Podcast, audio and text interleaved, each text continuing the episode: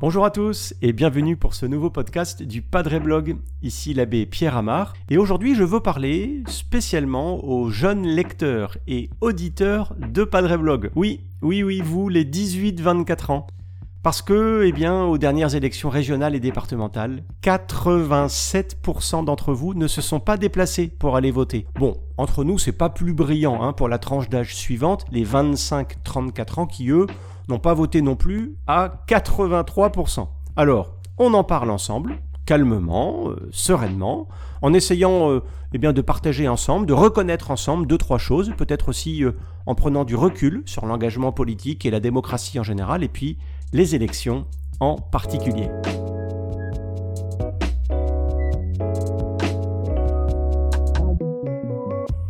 C'est toujours euh, assez périlleux hein, de parler de politique chez les cathos, parce que avec la liturgie, euh, ben, on a euh, un sujet miné où, les passions, toutes les passions se déchaînent. Alors, abordons, si vous le voulez bien, sereinement ce sujet par la grille justement de l'abstention aux dernières élections. Bien sûr, hein, les, analystes, les politologues de tout poil ont donné mille et une raisons pour expliquer cette abstention.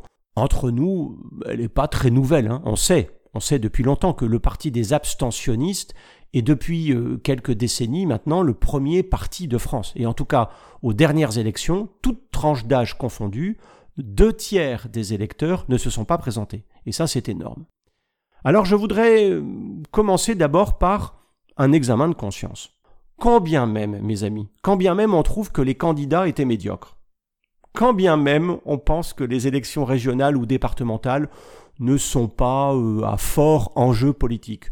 Quand bien même on peut regretter que le vote blanc ou le vote par Internet hein, ne soit pas pris en compte, quand bien même on était fatigué dimanche dernier, quand bien même on n'est pas un grand démocrate et qu'on attend le retour du roi, hein, vous voyez que j'essaye de ratiser quand même très large dans le panel des objections possibles, eh bien, il faut avouer qu'il faisait très beau ce dimanche 20 juin dernier, que c'était la veille de la fête de la musique, qu'on était tous très contents d'aller se promener, de partir en week-end, d'aller se promener enfin sans masque, de prendre des verres en terrasse, de prendre du bon temps en famille, bref, bref, est-ce qu'il n'y a pas eu un peu de paresse, reconnaissons-le, hein, derrière tout ça? Est-ce que cette très forte abstention, elle s'explique pas aussi la flemme, hein, tout simplement, la flemme de se déranger jusqu'au bureau de vote ou de faire une procuration Derrière euh, les raisons évoquées plus haut, hein, et qui ne sont pas toutes fausses, il y avait peut-être sûrement euh, un gros poil dans la main. et pour traiter ça, eh bien, je vous renvoie au très bon podcast du Père Jean-Baptiste Bienvenue sur la paresse, un podcast hein, sur l'un des sept péchés capitaux. Voilà, cet examen de conscience étant posé, je voudrais maintenant aller un peu plus au fond des choses parce que, eh bien, parce que cette abstention, c'est pas bon signe, mes amis. C'est pas bon signe parce que ça souligne un désintérêt pour la politique et aussi un désintérêt pour ceux qui s'engagent en politique. Nous sommes trop nombreux à nous dire à quoi bon à quoi bon voter À quoi ça sert de voter Pourquoi voter Et je pense à Bernanos, savez, qui écrivait Le démon de mon cœur s'appelle À quoi bon Je pense aussi et surtout au pape Pie. Vous savez, c'est le pape qui régnait entre 1922 et 1939. Et Pie XI, il disait que je cite, la politique est la forme la plus haute de la charité. Ça veut dire que prendre des responsabilités politiques, à quelque niveau que ce soit, hein, c'est vraiment de l'ordre du service, pour le bien de tous, le bien commun. Et ça, et ça c'est très beau. Le problème, le problème, il me semble, c'est que, eh bien, il y a un gros malentendu à la base. Certains croient qu'une élection, c'est une canonisation, ou même, ou même une déclaration d'amour. Ils attendent le Messie et ils réclament de chaque candidat une perfection qui n'est pas de ce monde. Alors j'ai un scoop pour vous, hein, mes amis. Le Messie, le Sauveur, il est déjà venu. Et cette attente d'un nouveau Sauveur, qui va sauver notre pays, qui va sauver l'Europe, qui va sauver le monde, ben, elle n'est pas très mature. C'est un peu comme, vous savez, comme ces jeunes femmes qui attendent l'homme de leurs rêves. Une femme qui attend le, mari parfait, le mari idéal, eh bien ce mari, il n'existe que dans ses rêves et elle risque de l'attendre bien longtemps. Aucune association, aucun parti, mais, même aucune paroisse, hein, aucune entreprise humaine n'est parfaite. Même l'Église d'ailleurs, elle a ses pauvretés. On dit tous les dimanches qu'elle est sainte, mais, cette Église, elle abrite en son sein beaucoup, beaucoup de pauvreté. Lisez donc l'article publié hein, sur ce sujet sur Padre Blog et qui s'intitule L'Église de point experte en humanité point d'interrogation. En politique, il me semble que ben, il faut vraiment accepter de partir du réel et de faire, de fonctionner avec les personnes telles qu'elles sont, de, de progresser ensemble vers un mieux possible. Et la vérité, c'est que, ben, que nos candidats, tous nos candidats, ne sont pas hors sol. Ils sont euh, à l'image de la société sécularisée dans laquelle ils vivent, dans laquelle nous-mêmes nous vivons et nous évoluons. Et ces candidats, ces candidates aussi, hein, les désirs, euh, les aspirations, mais aussi les blessures, les fragilités, les faiblesses de cette société. Donc, en fait, la question à nous poser, c'est pas existe-t-il un programme idéal et parfaitement conforme? D'ailleurs, euh, vous savez, je suis même pas sûr qu'il existe hein, ce programme idéal. Mais plutôt, plutôt la question qu'on doit se poser, c'est quel programme semble le mieux prendre en compte, même de façon imparfaite, hein, les enjeux les plus décisifs pour notre société, avec euh, l'éclairage que ma foi peut leur donner?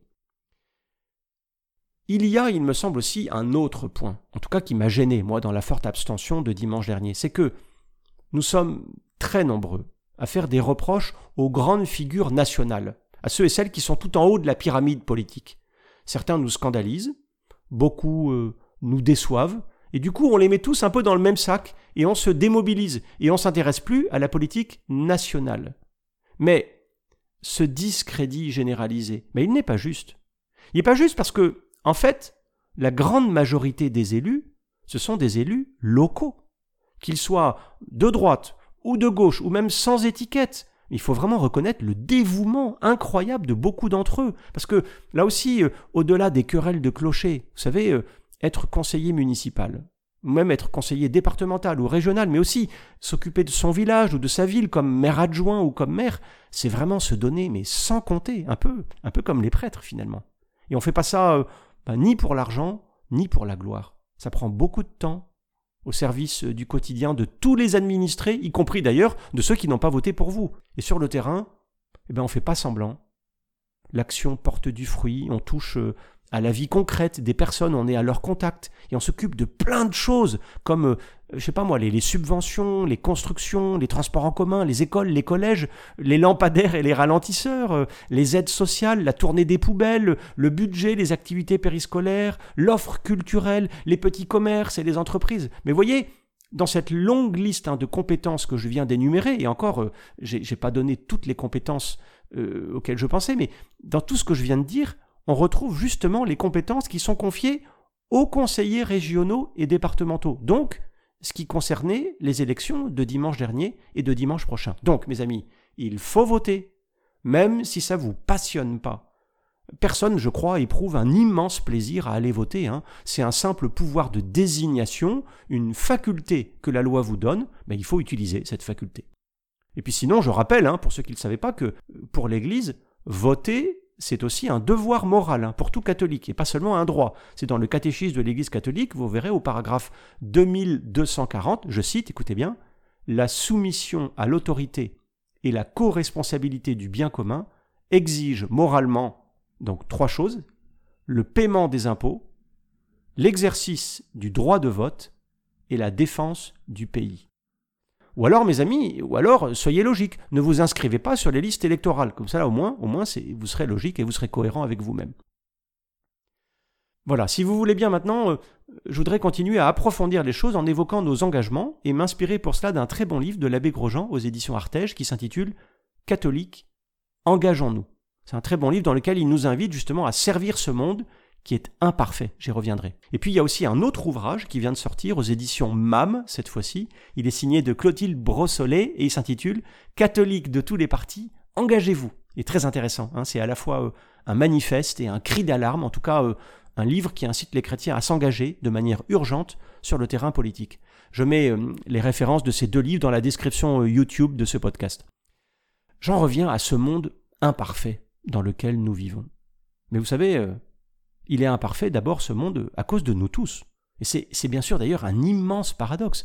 Si vous attendez d'être parfait pour vous engager, d'être chimiquement pur, c'est-à-dire de ne plus ressentir un gramme d'orgueil dans votre cœur ou d'être assuré de la gratuité parfaite et entière de votre intention, bah dans ce cas, euh, vous risquez d'attendre longtemps et de jamais rien faire. Tenez, ben, c'est comme si les prêtres et les évêques, ils attendaient d'être saints pour parler de la sainteté. Ben, ben non, c'est pas possible. Donc il faut se faire une raison. Nos cœurs d'hommes, nos cœurs de femmes sont mêlés. Ah oui, c'est ainsi. Évidemment, Évidemment que, que plein de sentiments traversent tous ceux qui s'engagent en politique. Il y a des bons sentiments comme des moins bons. Bah, les moins bons, c'est l'orgueil, euh, le besoin de reconnaissance, l'envie de gagner, euh, l'ego, le besoin de revanche sur le passé. Et tout ça vient se mêler avec des bons sentiments. Par exemple, bah, le désir d'entreprendre, l'envie de servir ou, de s'engager pour telle ou telle cause. Et Dieu sait tout. Et, parce qu'il voit euh, ce qu'il y a de bien et de beau dans notre désir d'engagement, mais il supporte aussi euh, ce qui peut s'y mêler de moins beau. Bien sûr, euh, bah, charge à nous hein, de remettre régulièrement nos intentions sous son regard pour qu'il puisse lui-même les purifier. Mais, mais encore une fois, ne, ne rêvons pas d'une intention parfaitement pure qui nous animerait dès le départ. On est tous des êtres complexes, des êtres un peu cabossés par la vie, des êtres au cœur partagé. Et ça doit nous rendre humbles d'ailleurs.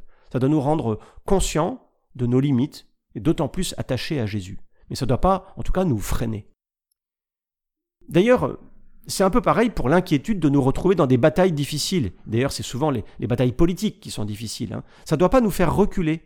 Il n'y a que celui ou celle qui reste sur le banc de touche qui peut espérer sortir tout propre. Hein. Il n'y a que les planqués qui gardent la conscience toujours tranquille. Et s'engager dans ce monde imparfait, en portant nos propres imperfections, c'est renoncer justement au confort de celui qui fait rien. Et s'engager en politique, c'est ben, mettre les mains dans le cambouis, c'est accepter de, se retrouver confronté à des choix difficiles, des choix qui nous inquiètent et parfois même des choix qui nous empêchent de dormir. S'engager en politique, c'est être prêt aussi à, subir les critiques, souvent d'ailleurs dans son propre camp, de ceux qui, trouveront euh, nos failles et nous en voudront de ne pas toujours être à la hauteur. Vous connaissez sûrement hein, cette citation de Jules Claretti qui disait ⁇ Tout homme qui fait quelque chose a contre lui ceux qui voudraient faire la même chose, ceux qui font précisément le contraire, et surtout, et surtout, la grande armée des gens d'autant plus sévères qu'ils ne font rien du tout.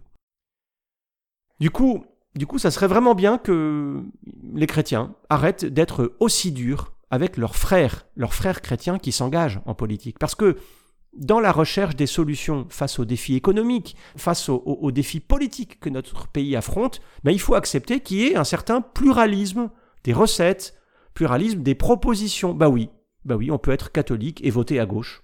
On peut être catholique et voter à droite. On peut choisir son parti. Mais il faut garder à l'esprit que ce parti, bah, il n'est pas sacré. Attention hein, de, ne pas absolutiser ce qui ne l'est pas.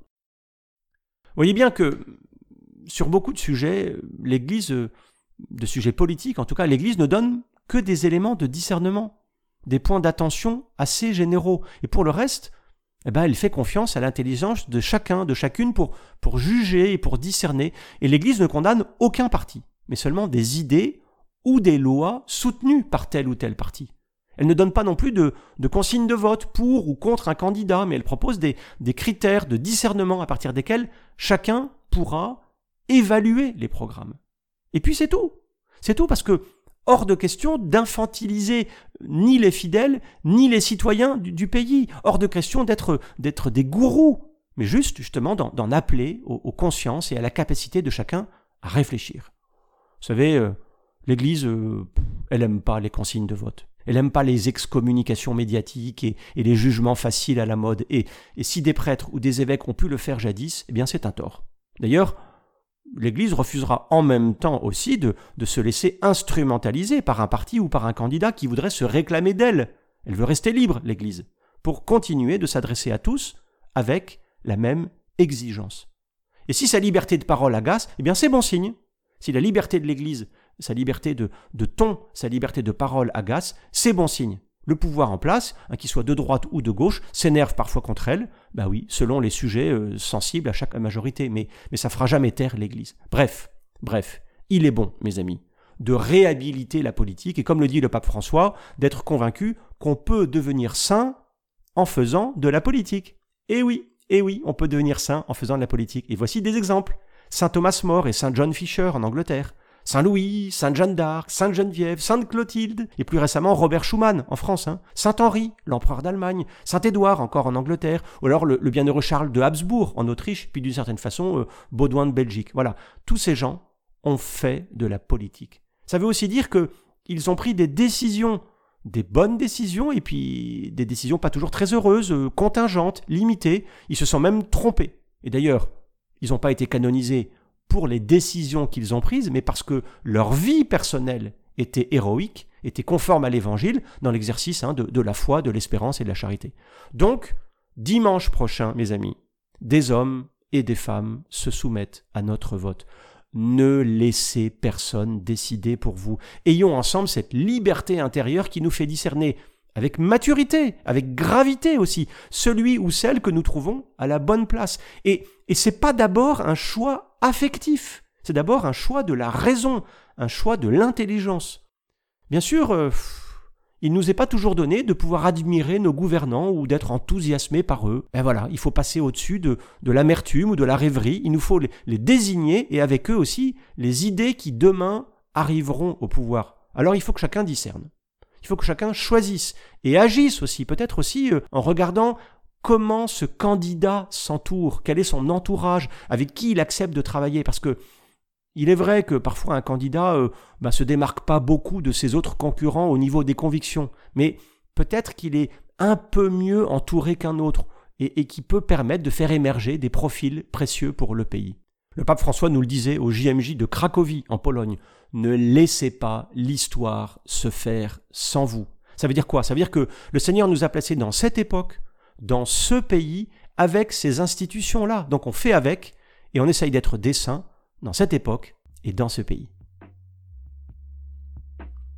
Voilà, merci beaucoup hein, d'avoir écouté ce podcast. Merci surtout d'aller voter dimanche prochain, même si ça vous embête. Et puis surtout, continuez à nous poser vos questions sur les réseaux sociaux. Abonnez-vous pour ne surtout pas manquer nos prochains contenus. Et moi, je vous dis à bientôt.